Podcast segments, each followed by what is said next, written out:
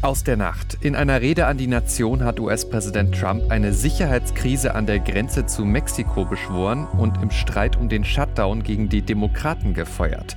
Heute in der RP, was der Datendiebstahl bei Prominenten und Politikern für unser eigenes Leben bedeutet. Und das kommt auf uns zu, die Bundesregierung will mit gleich zwei Gesetzen unser Leben besser machen. Heute ist Mittwoch, der 9. Januar 2019. Der Rheinische Post Aufwacher der Nachrichtenpodcast am Morgen. Schönen guten Morgen. Ich bin's, Henning Bulker. Ich bin ganz aufgeregt. Das ist nämlich mein erster Podcast in diesem neuen Jahr. Ich wünsche also frohes Neues und hier kommt jetzt in diesem Sinne unser akustischer Nachrichtenüberblick für euren Start in diesen Mittwoch. Und wir starten in den USA. Dort hat sich Präsident Donald Trump in der Nacht in einer Rede an die Nation gewandt und dabei hat er die Lage an der Grenze zu Mexiko als Krise bezeichnet und erneut Geld dafür verlangt, dass endlich die umstrittene Grenzmauer gebaut werden kann, die er seinen Wählern ja im Wahlkampf schon versprochen hatte. Flashback auf den 25. Mai 2016, Wahlkampf von Trump in Anaheim, Kalifornien. Build that wall, build that wall, build that wall, build that wall, build that wall, build that wall. So, we're going to build it. Who's going to pay for the wall? 100%. Tja, alle rufen Build that wall, also baut die Mauer und Mexiko solle dafür auch noch bezahlen. Aber nun ist alles anders gekommen, zweieinhalb Jahre später. Der Streit ums Geld für diese Mauer, der legt weiter ganze Teile der US-Regierung lahm. Schon seit zweieinhalb Wochen dauert der teilweise Shutdown an. Die Demokraten weigern sich schlicht, Geld für die Mauer freizugeben. Es geht um 5,6 Milliarden Dollar. Tina Eck berichtet für die deutsche Presseagentur aus Washington. Was hat denn Trump jetzt konkret in seiner Rede an die Nation gesagt zur Mauer und zur Grenzsicherung? Er hat ein tragisch düsteres Bild gemalt von einer humanitären Katastrophe, in der vor allem Frauen und Kinder die Opfer skrupelloser Gangster und Menschenhändler sind. Drogen und jede Menge Kriminelle kämen ins Land, sagte Trump und beschrieb gar grausige Szenarien ermordeter, verstümmelter, vergewaltigter und geköpfter Amerikaner, alles durch Immigrantenhand. How much more American blood wie viel amerikanisches Blut muss noch fließen, bis es endlich eine vernünftige Grenzsicherung gibt, fragte Trump. Und lass mich raten, am Regierungsshutdown, da ist also die Opposition allein schuld? Ja, so hat Trump es jedenfalls dargestellt. Democrats in Congress have refused to acknowledge the crisis.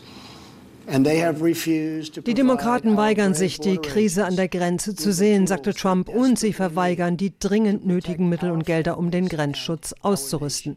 Diese Angelegenheit könnte in einem Meeting in einer Dreiviertelstunde erledigt sein, wenn die Demokraten nicht so bockig wären, sagte Trump. Damit meint er den Shutdown. Und äh, daran gibt er allein der Opposition die Schuld. Äh, auch wenn er es ja eigentlich ist, der versucht, die Mauer mit allen Mitteln, Drohungen und auch der Geiselnahme von Staatsbeamten durchzusetzen.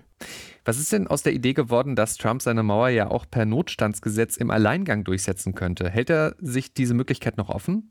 Äh, nee, da haben ihm die Berater offenbar von abgeraten. Äh, das war in den letzten Tagen erst so ins Spiel gekommen. Eigentlich erst bei der letzten Pressekonferenz, als Trump von einem Journalisten danach gefragt wurde.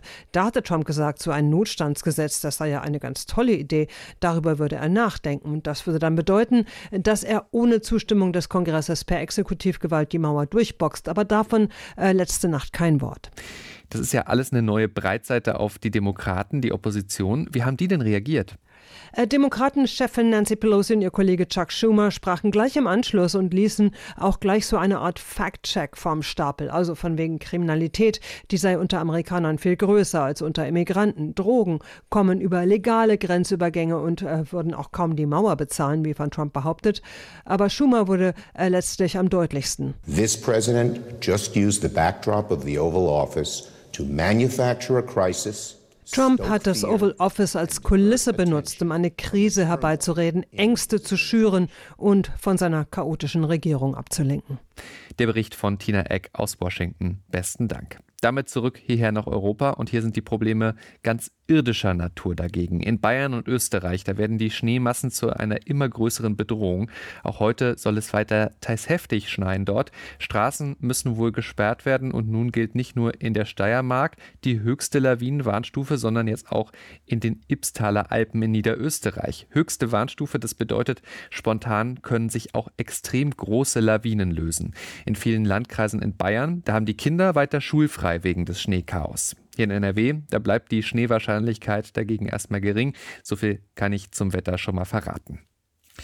In Rees im Kreis Kleve, da hat es gestern Abend einen tödlichen Verkehrsunfall gegeben. Eine 19-jährige Frau ist dabei ums Leben gekommen. Sie war über eine Landesstraße Richtung Emmerich gelaufen. Auf der war aber auch eine 59-jährige Frau mit ihrem Auto unterwegs. Bei dem Zusammenstoß, da ist die 19-jährige lebensgefährlich verletzt worden. Sie kam in eine Spezialklinik. Dort ist sie aber an ihren schweren Verletzungen gestorben über Nacht. Jetzt soll genau ermittelt werden, wie es zu dem Unfall kam. Auf der Titelseite der RP, da lesen junge Eltern aus NRW heute gute Nachrichten. Die Landesregierung führt nämlich ein zweites kostenloses Kita-Jahr ein. Und die Betreuungszeiten, die sollen künftig erweitert werden. Ab dem Kita-Jahr 2020, 2021, da müssen Eltern für die letzten beiden Jahre vor der Einschulung keine Kita-Beiträge mehr bezahlen. Die wegfallenden Einnahmen will das Land den Kommunen erstatten und möglich wird das durch ein neues milliardenschweres Finanzierungspaket. Ja, und dann beschäftigt uns natürlich auch in dieser Ausgabe das Thema, das für mich schon jetzt eine der Geschichten des Jahres 2019 ist irgendwie. Ein 20-Jähriger entwendet mutmaßlich aus seinem Jugendzimmer im Haus der Eltern teils persönlichste Daten von Politikern, Prominenten und anderen Personen des öffentlichen Lebens bis hinauf zur Bundeskanzlerin. Aus Verärgerung über öffentliche Äußerungen der Betroffenen will er das alles getan haben, hat der Beschuldigte gestanden. Mittlerweile ist er wieder auf freiem Fuß. Der 20-Jährige 20-Jährige, der lebt nämlich noch bei seinen Eltern. Flucht- und Verdunklungsgefahr besteht nicht. Ihm droht jetzt aber eine mehrjährige Haftstrafe. Was bedeutet das jetzt aber alles für uns, dieser Datendiebstahl? Wichtig ist ein risikobewusstes Handeln jedes Einzelnen. Das hat Innenminister Horst Seehofer gestern auf einer Pressekonferenz zu dem Fall gesagt. Er rät uns Bürgern, unsere eigene Privatsphäre mehr zu schützen. Aber warum ist das eigentlich alles so wichtig, dieses Private? RP-Redakteur Martin Beverunge hat sich mit der Privatsphäre mal genauer beschäftigt und Laura Harlos aus dem Aufwacherteam hat mit ihm darüber gesprochen. Es sind fast 1000 deutsche Politiker und Politikerinnen, auch Prominente, die derzeit erleben, wie es sich eigentlich anfühlt, im Internet bloßgestellt zu werden. Es geht um private Adressen, Telefonnummern, E-Mail-Verläufe. Das sind alles Informationen, die an die Öffentlichkeit geraten sind. Aber warum ist das jetzt eigentlich so ein Skandal? Ja, man fühlt sich plötzlich nackt. Leute erfahren etwas über einen selbst, was man nicht so gerne rumerzählen würde, vor allen Dingen, wenn es sich um fremde Leute handelt. Das erzählt man gerne Freunden oder Bekannten, aber in, sozusagen in dem Schutzraum des Vertrauten.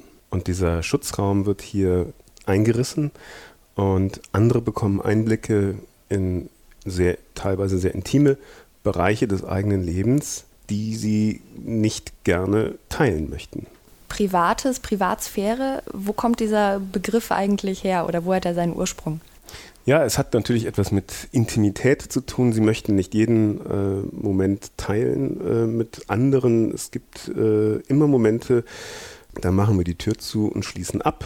Und äh, so ist es in vielen anderen Bereichen des Lebens auch. Wir sind was das Private angeht, haben wir es mit einem Teil unserer Individualität zu tun. Und natürlich hat das nicht so viel zu tun mit der Rolle, die wir spielen, die wir öffentlich einnehmen. Also ich sage mal, das, wo sich Privates und Öffentliches und, und die Rolle, die man selber spielt, vermischen, ist so ein bisschen der Stil. Wir versuchen natürlich immer etwas von unserer Individualität auch in unsere Rolle reinzubringen. Wir kleiden uns nach einer bestimmten Art und Weise, wir lesen bestimmte äh, Bücher, wir äh, zeigen schon sehr viel, dass, wo wir uns von anderen auch unterscheiden wollen. Aber es gibt eben Bereiche, die, an, die wir anderen eben nicht zugänglich ähm, machen wollen. Und gerade im Politischen ist es ja äh, so, dass das Private leicht auch dann eben benutzt werden kann. Eben fiel das Stichwort äh, Individualität und etwas von sich zeigen. Das ist ja in unseren Zeiten mit Social Media, sage ich mal, die Sache. Prominente geben sehr viel von sich preis, aber auch wir, wir wollen auch individuell sein und das auch mit unseren Social Media Profilen. Ist es dabei aber so, dass wir mit Privatsphäre zu sorglos umgehen? Das ist eine sehr gute Frage. Die Krux ist ja, dass wir auf das Private in vielerlei Hinsicht auch sehr stolz sind. Wir sind stolz auf unsere Familien, wir sind stolz auf äh, das, was wir uns vielleicht privat aufgebaut haben, ein Haus, ein Garten. Äh, wir sind stolz auf unsere Hobbys und die Neigung, dies zu teilen, andere daran teilhaben zu lassen, ist ja grundsätzlich eine positive. Sie wird in dem Moment oder sie kann in diesem dem Moment zum Verhängnis werden, wo wir die Gefahren der Transparenz von äh, sozialen Netzwerken unterschätzen. Und genau das ist ja auch passiert. Hast du denn einen Tipp, was man äh, bei Social Media oder auch generell machen kann, um seine Privatsphäre mehr zu schützen? Der Tipp ist ganz einfach. Ich würde auf keinen Fall Bilder, die ich nur einem begrenzten Teil meines Bekanntenkreises zur Verfügung stellen würde, in solchen Netzwerken veröffentlichen, weil ich eben nicht ausschließen kann, und das zeigt uns ja dieses jüngste Beispiel, dass diese Unterlagen, Dokumente, äh, Einblicke auch in Hände gelangen, in die sie nicht gehören. Vielen Dank fürs Gespräch. Gerne. Und die große Analyse zum Thema lest ihr heute auf der Seite 2 in der Rheinischen Post. Schauen wir jetzt noch kurz auf das, was heute wichtig wird. Gleich zwei Gesetze sind heute im Bundeskabinett, mit denen die Politik unser Leben besser machen will. Einmal sollen Familien mit Kindern, aber wenig Geld in Zukunft mehr Sozialleistungen erhalten. Und dann sollen wir künftig die Zulassung für unser Auto auch online beantragen können. Dafür soll per Gesetz der Weg freigemacht werden. In London wird es ab heute noch einmal beim Thema Brexit ernst. Das britische Parlament debattiert ab heute über das umstrittene Brexit-Abkommen. Am kommenden Dienstag sollen die Abgeordneten dann darüber abstimmen. Premierministerin Theresa May hatte mit der EU ja einen Deal ausgehandelt. Es ist aber recht wahrscheinlich, dass sie keine Mehrheit dafür bekommt. In dem Fall drohen Großbritannien chaotische Verhältnisse. Ja, und dann gibt es heute noch zwei ganz spannende Prozesse mit NRW-Bezug. Eine mutmaßliche Einbrecherbande steht in Osnabrück vor Gericht. Die sechs Angeklagten aus den Niederlanden sollen zu einer 300 Mitglieder starken Großfamilie gehören und von 2017 bis 2018 in NRW und Niedersachsen Einbruchsdiebstähle begangen haben. Konkret geht es um 27 Fälle mit einem Gesamtschaden von immerhin rund 46.000 Euro. Heute beginnt da der Prozess. Und in Düsseldorf stehen zwei mutmaßliche Trickbetrüger vor Gericht. Sie sollen sich als Polizei Polizisten ausgegeben haben. Und die 27 und 33 Jahre alten Angeklagten aus Dormagen sollen da Senioren aus Aachen und Bonn betrogen haben um mehr als 350.000 Euro. Damit schauen wir jetzt noch aufs Wetter hier für NRW und das wird heute ein ziemlich windiger, aber auch ein ganz schöner Tag. Immer wieder haben wir die Chance auf Sonne, dazu Temperaturen von bis zu 6 Grad und es bleibt weitgehend trocken, aber eben noch kräftige Windböen von mehr als 55 km/h stellenweise, warnt der Deutsche Wetterdienst. Morgen ruhiger und etwas kühler, bleibt aber nicht lang so am Freitag dann wieder milder, dann kommt aber auch wieder Regen dazu. Das war der Rheinische Postaufwacher vom 9. Januar 2019. Ich bin Henning Bulka, habt jetzt einen guten und erfolgreichen Mittwoch. Ciao, ciao. Mehr bei uns im Netz www.rp-online.de